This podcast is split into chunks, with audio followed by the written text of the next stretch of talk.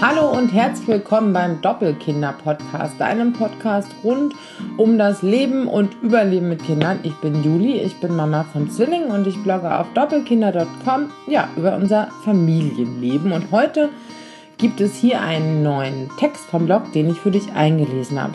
Viel Spaß dabei! Mamas werden nicht krank. Und was geschieht, wenn es doch mal passiert? Mit brennenden Bäumen kennt man sich als Mutter ja bestens aus. Auch ganz ohne feuerpolizeiliche Grundausbildung. Reibungslos funktionieren, selbst wenn um uns herum die Bauklötze und der Kartoffelbrei tief liegen und die Kinder brüllend auf dem Boden liegen, weil wir in einem unüberlegten Moment fahrlässig die Banane falsch geschält haben, das gehört für Mamas zum Alltagsgeschäft. Wir messen mit einer Hand Fieber, halten mit der anderen ein Bilderbuch, blättern mit dem Kinn um, während wir mit dem Fuß die dreckige Wäsche in die Waschmaschine schieben. Den anderen lassen wir nur deshalb am Boden, weil es taktisch klüger ist, nicht umzukippen. Dass Kinder zur Bildung eines stattlichen Immunsystems Infekte sammeln wie Seniorinnen Bonuspunkte für neue Kochtöpfe im Supermarkt, damit haben wir uns spätestens nach dem ersten Winter mit Nachwuchs abgefunden. Aber was ist, wenn darüber hinaus wir Mamas als Aufrechterhalterinnen aller lebensnotwendigen Knotenpunkte im Alltag kapitulieren müssen, weil es uns so richtig erwischt hat? Ich muss zugeben, dass das nach wie vor eines meiner innerlichen Worst-Case-Szenarien ist. Kranke Zwillinge und selbst körperlich am Ende. Wobei ich differenzieren muss. Dass ich gemeinsam mit den Jungs erkältet und grippig bin, ist hier streckenweise schon alltäglich. Wenn im Winter die Viren verteilt werden wie Bonbons während eines Karnevalsumzugs, stehe ich schon mit offenen Armen bereit. Immer her mit den Bazillen. Das ist nicht schön, aber ich weiß schon aus Erfahrung, dass ich das irgendwie überstehe. Die gesteigerte Form der inneren Panik durchlebe ich allerdings, wenn sich Infekte auf den Verdauungstrakt schlagen. Magen-Darm ist meine persönliche Weltwirtschaftskrise, mein Untergang, mein rotes Tuch der Infektion Magen-Darm ist meine persönliche Weltwirtschaftskrise, mein Untergang, mein rotes Tuch der Infektionserkrankungen. Es ist einfach absolut unschön. Und sich anständig um andere Kranke zu kümmern, wenn man sich vor Übelkeit krümmt und den Großteil des Tages und der Nacht im Badezimmer verbringt, ist nahezu unmöglich. Für normale Menschen. Für Mütter aber dennoch oft irgendwie machbar. Weil wir müssen. Ich habe ihr zu Babyzeiten schon mit einem Säugling an der Brust auf einer Matratze im Wohnzimmer gelegen. Während neben mir der Eimer griffbereit stand, wippte ich mit dem freien Arm das andere Baby in seiner Federwiege. Der Mann konnte nicht. Um ihn stand es noch schlimmer als um mich. Habe ich erwähnt, dass die Babys auch ziemlich undicht waren während dieser schlimmen vier Tage? Wir haben es überstanden, aber schön war es nicht. Normale Erkältungen sind für Mamas ja kein Thema. Ich konsumiere nach Bedarf leichte Schmerzmittel, vergreife mich an Thymian-Tee, Ingwer-Sud und koche Kurkuma aus, um einigermaßen den Kopf oben zu halten. Wenn die Tagesmutter nicht da ist oder ebenfalls krank ausfällt, werfe ich unsere Tobematratzen ins Wohn- oder ins Schlafzimmer und erkläre alles zu Spiel- und Kuschelzone. Die Jungs bauen neben mir Autoschlangen, während ich vor mich hindöse und ab und zu mal einen LKW anstupse, oder wir schauen zusammen Bücher an. Das ist das Tolle an großen, fast dreijährigen Kindern. Als sie kleiner waren, waren die Herausforderungen andere. Sie haben mich anders beansprucht, aber ich konnte irgendwie mental mehr bei mir sein. Es war dann anstrengend, sie die Treppen runter und wieder rauf zu schlören, aber wenn es irgendwie ging, bin ich trotz Infekt immer rausgegangen. Zeit rumkriegen, frische Luft und Tageslicht tanken.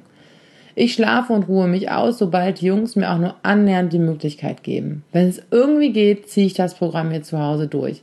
Denn Großeltern stehen uns spontan meistens nicht zur Verfügung. Meine Mama lebt nicht mehr. Mein Papa wohnt nicht um die Ecke und traut sich die Vollzeitversorgung der Doppelkinder noch nicht ohne weiteres zu. Meine Schwiegereltern leben 70 Kilometer entfernt und sind voll berufstätig. So ist es nun mal dieser Zeiten in vielen Familien. Also wühlen wir uns dann so durch. Wenn nicht beide Kinder krank sind, nimmt meine Schwester schon mal einen Zwilling für ein Stündchen mit zur Kita-Abholung und bevor wir endgültig in Sack und Asche gehen, kocht die Mutter des Mannes einen Pott Gemüsesuppe und rückt an, wenn es ihre eigenen Verpflichtungen zulassen und wenn wir um Hilfe bitten. Das tun wir aber irgendwie nicht so oft. Da liegt zumindest der halbe Hase im Pfeffer. Wenig Verwandtschaft parat haben, die hilft, ist eine Sache. Aber die Freunde und Angehörigen, die da sind, noch nicht einmal nach Unterstützung fragen, ist eine andere. Da haben wir auf jeden Fall noch ein bisschen Luft zum Üben. Wenn es gar nicht anders geht, bleibt der Mann seiner Arbeit fern oder er fährt kürzere Schichten im Büro. Meistens hilft mir allein der Gedanke daran, dass das notfalls mal geht, nicht in Tränen auszubrechen, wenn ich merke, dass ich mich schon eher hundeelend als nur angeschlagen fühle. Was ich, wie schon angedeutet, neben der begrenzten Kapazitäten meiner Familie immer mehr zu schätzen und anzunehmen lerne, ist tatsächlich die Unterstützung von Freunden. Die Kinder sind mittlerweile in einem Alter, in dem sie durchaus mal ein paar Stunden ohne mich auskommen. Wenn es einem sehr unangenehm ist, um Hilfe zu bitten, kann man sich einfach mal vorstellen, wie man sich selbst fühlt, wenn Freunde oder Verwandte einen Notruf absetzen. Wenn es irgendwie geht, springen wir ein, und zwar gerne, und nicht nur das. Wir fühlen uns geehrt, dass man uns Kinder, Hunde und oder die Zubereitung von Mahlzeiten anvertraut. Meine Schwester hat sogar ein Paar in der Nachbarschaft, das mittlerweile gerne als Großelternersatz einspringt. Alle Beteiligten profitieren davon. Idealerweise hat man diese Beziehung bereits vor dem großen Totalausfall ein bisschen gepflegt. Das verbessert die Chancen, die Kinder für zwei, drei Stunden abgenommen zu bekommen, erheblich. Natürlich gelten all diese Ratschläge nur für mitteleuropäische Durchschnittskrisen. Und der Gedanke, der mich vermutlich immer noch am meisten trägt in solchen Situationen, lautet, bisher habe ich es immer irgendwie geschafft.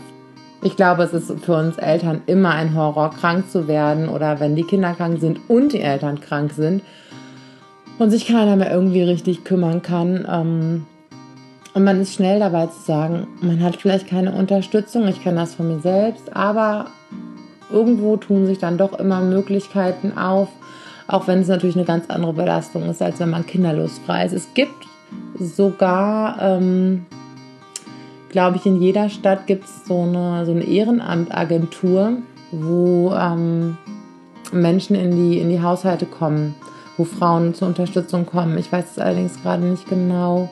Muss man mal googeln. Also da gibt es halt auch Möglichkeiten, wenn der Baum total brennt oder dass es auch Unterstützung von den Krankenkassen gibt, wenn tatsächlich ähm, nochmal mehr im Argen liegt.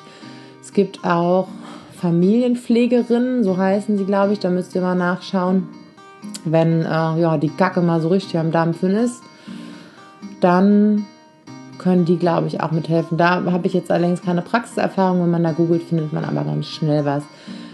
Ich hoffe zumindest, dass euch keine äh, Sommergrippe oder irgendwas ereilt hat. Das war ein Text, den sich eine, eine Leserin gewünscht hat. Genau, gehört zum Doppelkinder-Wunschkonzert, das ich ab und zu mal ähm, in den sozialen Netzwerken starte. Dann könnt ihr euch könnt ihr Themenwünsche einreichen und ich ähm, schreibe die dann mal so, so ab, sofern ich denn dazu was zu schreiben habe. Ja, ähm, ich freue mich immer von euch zu hören, Kommentare von euch zu bekommen, Nachrichten von euch zu bekommen. Ähm, Rezensionen auf iTunes von euch zu bekommen. Ihr findet mich überall unter Doppelkinder. Und jetzt wünsche ich, mir, äh, wünsche ich mir natürlich einen schönen Tag, aber ich wünsche vor allen Dingen dir einen schönen Tag. Und ähm, ja, ganz lieben Dank fürs Zuhören, dass du, ähm, dass du hier bist. Bis bald.